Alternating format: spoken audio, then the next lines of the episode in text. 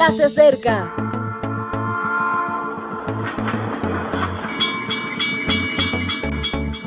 Partimos ya.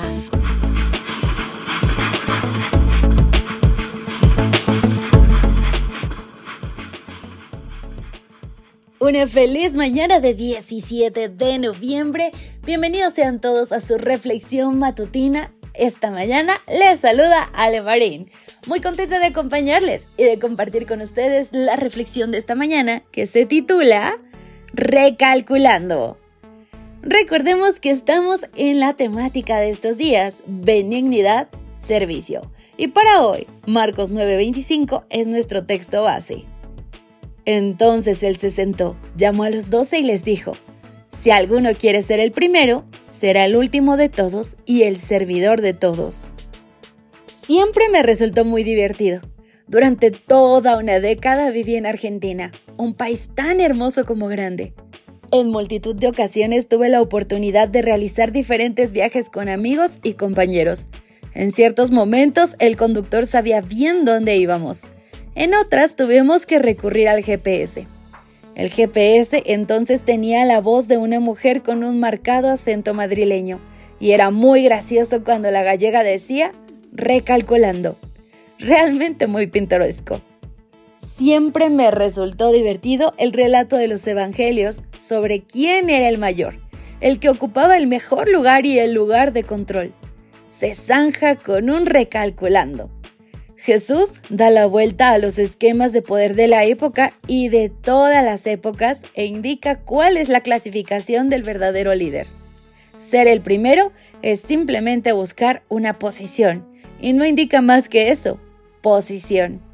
Alguien puede ser el primero al final de la fila para ayudar. Es hablar de la naturaleza del líder y dice mucho de su idoneidad. Simon Sinek un especialista británico en liderazgo, escribió un libro titulado Los líderes comen al final. Entre otras cosas, afirma que la característica de un verdadero líder es que se preocupa por las personas. Se espera a que todos hayan satisfecho sus necesidades antes de satisfacer las suyas. Jesús dio ejemplo de ese modelo de liderazgo.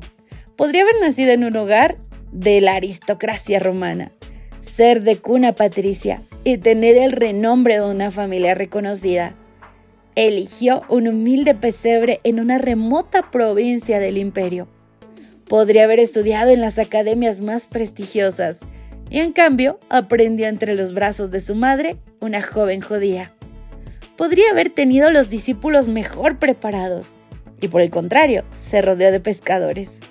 Podría haber ganado las batallas más espectaculares y frente a ello prefirió la cruz demostró que desde el final se empuja mejor el mundo.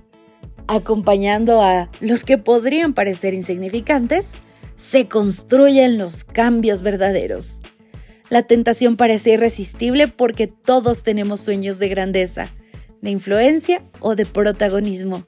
Es entonces cuando, allá en el fondo de nuestra conciencia, suena una dulce voz y con acento galileo que dice, recalculando, no vayas hacia arriba, sino hacia abajo.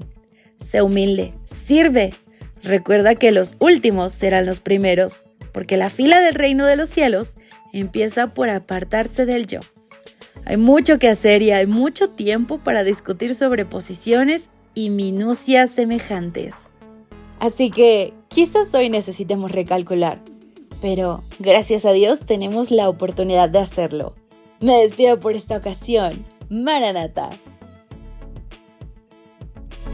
Gracias por acompañarnos. Te recordamos que nos encontramos en redes sociales. Estamos en Facebook, Twitter e Instagram como Ministerio Evangelike. También puedes visitar nuestro sitio web www.evangelike.com. Te esperamos mañana.